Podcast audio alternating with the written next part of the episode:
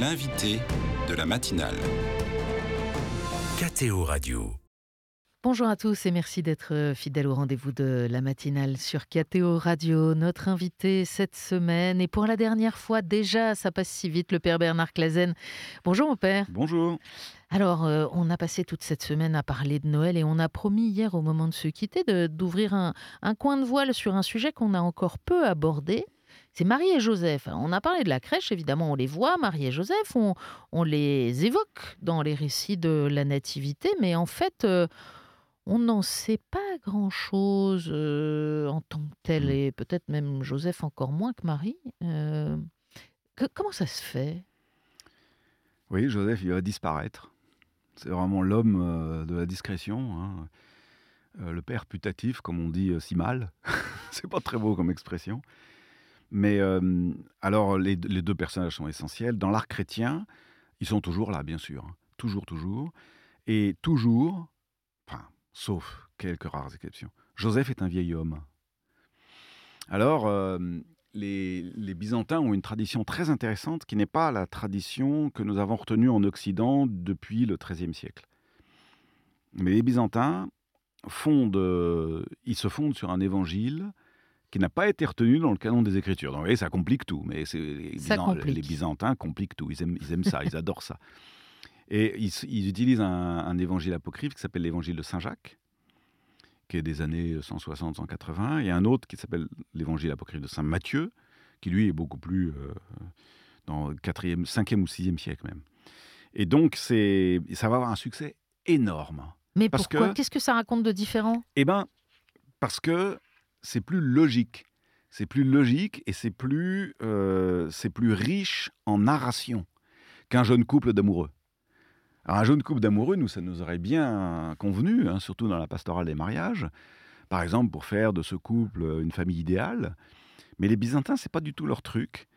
Euh, eux, leur idée, c'est que euh, Joseph représente tout ce qui est ancien. Et ce qui est ancien et Marie tout ce qui est nouveau. C'est tellement nouveau qu'elle est vierge. Alors ça, pour le coup, euh, l'un et l'autre sont d'accord, les deux traditions sont d'accord.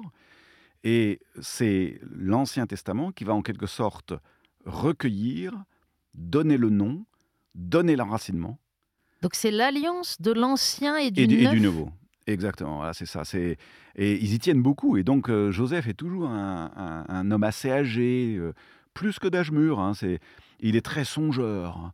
Il se demande ce que. C'est toute la tradition qui Byzantine, est portée ouais. dans le, Alors voilà. dans le personnage. Alors eux, ils sont vraiment convaincus de cette idée-là, c'est-à-dire euh, on passe les relais. Et, et c'est un couple, c'est-à-dire un couple dont on ne peut pas douter de leur amour authentique.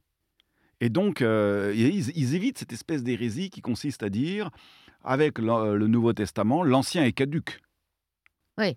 Eh ben voilà. pas possible, les deux vont ensemble. eh ben ouais. Et non seulement ils vont ensemble, mais ils s'aiment. Un peu, vous savez, comme la transfiguration, vous avez Moïse et Élie qui parlent avec Jésus. Et Jésus, leur, euh, en quelque sorte, est la lumière pour Moïse et Élie. Voilà, la même chose, hein, les deux, les deux vont s'étayer mutuellement. Regardez dans le texte de Luc le nombre de citations de l'Ancien Testament. Et du coup, l'Ancien Testament devient régulièrement lumineux euh, sous l'optique du Nouveau. Alors, je ne sais pas si c'est le cas chez les Byzantins, mais en tout cas, dans la compréhension qu'on en a euh, dans l'Église latine, c'est parfois un peu difficile cette modélisation de Marie et Joseph, les parents de Jésus. On Mm. n'ose même pas imaginer ce que, ce que ça signifie d'être Ah ouais. les parents terrestres de, de Dieu. Ah oui. Et, et, et du coup, c'est presque des icônes. On a du mal, parfois, ou certains peuvent avoir du mal à créer un, un lien, à s'identifier d'une certaine bah oui. manière. Parce que- À- Allez voir comme modèle, par exemple. Évidemment, non, mais bien sûr, c'est inimitable. hein, c'est- Alors, quand même, il y a là aussi, hein, il y a des, des- des artistes qui ont été complètement géniaux. Au musée du Louvre, on a la chance d'avoir de, quelques de la tour. hein, et vous avez un, un Joseph Charpentier. Et à mon avis, euh, le, le gars de la tour, Georges de la tour, vraiment tout compris de ce qu'est euh, une paternité authentique. Et il accroche le moment où Jo- Joseph est en train de, vous savez, de, vous voyez très bien ce, ce tableau, il est en train de, de vriller euh, une, une poutre. Alors il a un, un instrument en main, il est en train de, de- et, et Jésus en face de lui, lui l'éclairant d'une d'un- d'une bougie, alors de, de la tour bon, à fond. hein. Ça, La de la tour. lumière, euh, Voilà, évidemment, c'est pour ça qu'il est connu. euh, ouais. A- sur sa palette, il y a du rouge euh, et de l'ocre. Mais c'est le moment du père et du fils, de Et- la transmission. Il y, a- il y a pire que ça, c'est quand vous regardez bien le tableau, donc ça c'est au Louvre, donc les, les Parisiens vont être contents, ils peuvent y aller demain matin. Euh, vous avez le moment où Jésus vient de dire quelque chose, il a encore la bouche ouverte. Pour un peintre, c'est une prouesse de peindre quelqu'un avec la bouche ouverte sans que ce soit laid. C'est très difficile. Donc Jésus a la bouche, bouche ouverte, il vient de dire quelque chose. Et on voit les rides sur le front de, de Joseph qui est courbé à son travail. On voit les rides comme s'il était en train de lever le regard. Et en fait, on voit que son regard est interrogatif. Jésus vient de lui dire un truc. Et Joseph le regarde, complètement fasciné, et il arrête son geste. Et on le voit dans le tableau, c'est prodigieux. quoi. Et ce gars, Georges Latour, a été inspiré quand il a fait ça. C'est-à-dire, et voilà l'authentique paternité, s'étonner toujours de sa progéniture. Être encore capable de s'étonner. C'est mon garçon, c'est euh, ma fille, etc. Mais waouh, on s'arrête et on est étonné, stupéfait. Et ça, voilà, c'est un véritable modèle de paternité sur ce point.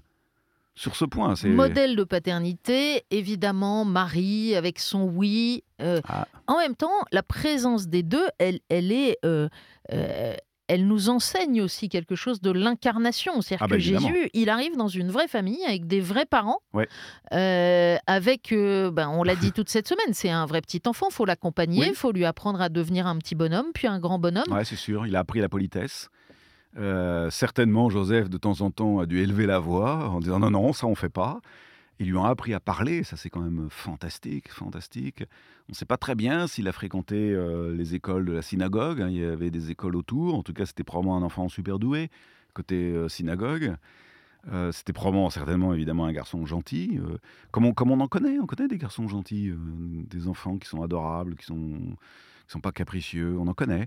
Alors évidemment, il, faut, il beaucoup méditer ça, euh, euh, notamment pour voir en effet que euh, celui que nous appelons Dieu, Dieu créateur, Dieu tout-puissant, mais j'ai expliqué comment il faut le comprendre, est capable là aussi de faire acte de toute puissance quand on était un enfant. Et pourquoi? Parce qu'il met tout en mouvement en nous. Chez Joseph et chez Marie, bien entendu, mais même nous, qui n'est pas attentif à un enfant Ouais, alors c'est quand même pas un enfant comme les autres, Comme les parce autres, que ça, semblable à nous en tout, hormis Non, le péché, bah, ça, ça veut donc dire que par rapport aux enfants normaux, Ça fait une grosse il y a quand même deux, trois trucs. Cela dit, cela dit, dans le rapport à ses parents, moi qui suis maman, je, je suis parfois, euh, je lève un petit sourcil dans certains des récits euh, de l'enfance de Jésus. Euh, je suis désolée, mais moi, si je perds un enfant qui va, même s'il va enseigner au temple, c'est pas gentil, quoi. Il aurait Ouais. pu prévenir parce qu'ils se sont fait un sang d'encre, ses parents. Ça, c'est sûr. Euh, ouais. On sait aussi, à Cana, évidemment, on l'a en tête, il rabroue un peu Marie. Ouais. Il- C'est pas toujours. euh, Ouais, et je sais pas dit, comment dire, mais. il- dit des paroles étranges. hein, euh, Quand on lui dit tes, tes frères et sœurs sont là, ils t'attendent, il dit mais qui sont mes frères et sœurs? Ouais, Ah, ça quand même. euh, c'est un peu dur, hein. J'espère qu'ils l'ont pas entendu. quoi. et une autre fois où quelqu'un lui dit ah bien heureuse la femme qui t'a allaité et lui il dit non non bien heureux plutôt celui qui écoute ma parole. Ouais. Alors là ça n'exclut pas Marie pour le coup. Parce Oui, que, parce euh, que- voilà, vraisemblablement, c'est elle qui a écouté probablement le plus. D'ailleurs, on nous le dit dans l'évangile Ouais. de Luc, elle garde ses paroles et les médite en son cœur. Donc quand il dit bienheureux plutôt, il, dit, il doit aussi dire bienheureux est-elle plutôt parce Ouais. qu'elle a écouté et médité la parole. Et puis que- ça l'ouvre à tous les autres, Eh ben alors voilà, que sinon, la femme qui l'a porté, il n'y en a qu'une. Ouais, c'est ça. Mais n'empêche, moi je reste un peu troublée, vous m'avez Ouais. pas complètement répandu. Oui. Euh, voilà, le Jésus qui va enseigner au temple parce que c'est sa Ouais. mission, euh, n'empêche qu'il aurait pu dire à ses parents, euh, vous savez qui je suis, vous savez ma mission, excusez-moi, euh, je vais enseigner au temple. Moyennant quoi, ce qu'on nous raconte, c'est pas ça. Il disparaît et ses parents sont terrorisés. Enfin, on imagine les parents évidemment. Alors, voilà. Alors, on en fait un peu trop aussi là-dessus. Parce que, un peu comme sur l'histoire de la- de l'auberge. Parce que euh, on, on marche en, en- en groupe.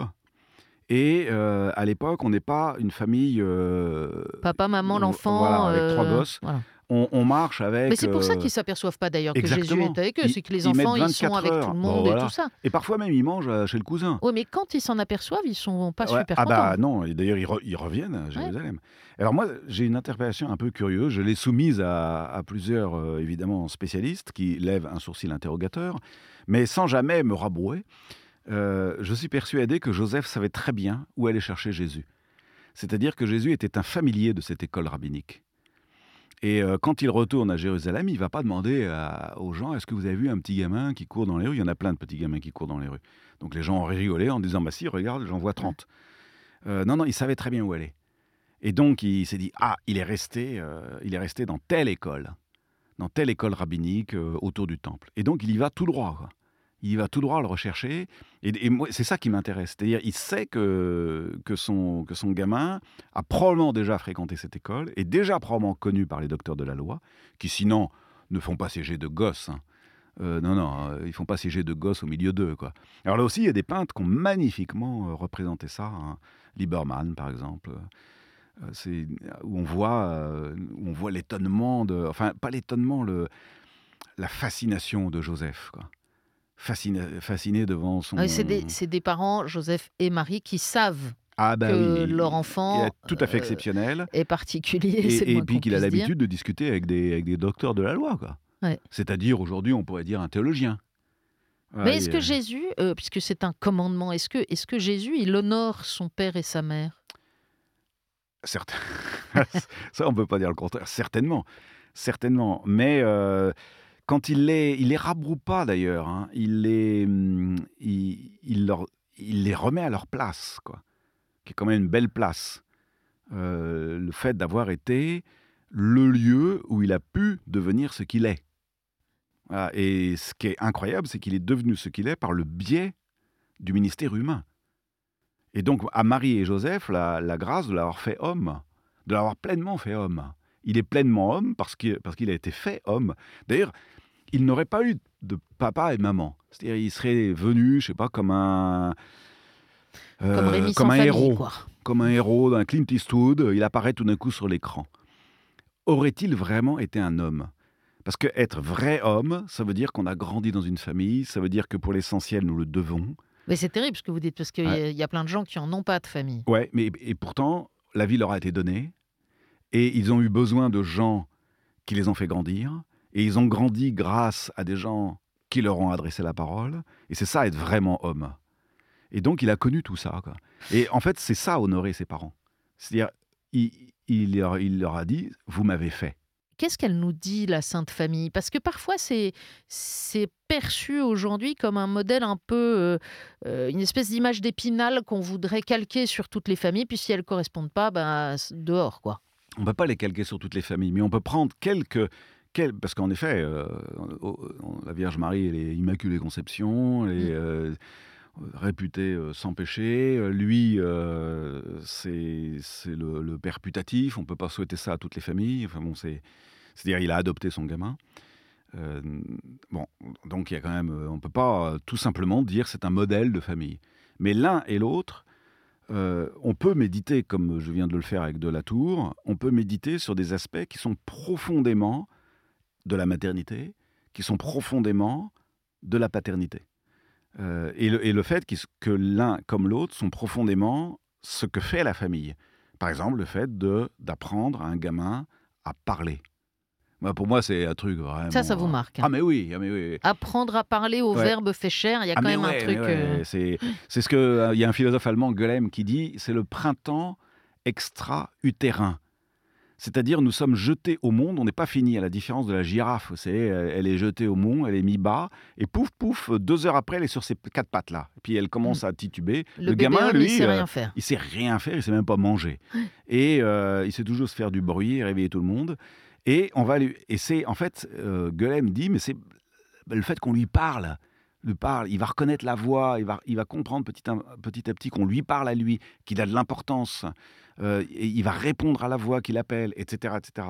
Il y, a- il y a quelque chose dans l'interlocution, et là, c'est plus qu'honorer Marie et Joseph que le Verbe éternel euh, est accepté que euh, humainement il soit construit par la locution d'un homme et d'une femme. Merci beaucoup, Père Clazen, de nous avoir parlé. Et puis merci à vous de votre fidélité, à tous ceux qui ont préparé et rendu possible euh, ces entretiens de la semaine de Noël. À très bientôt.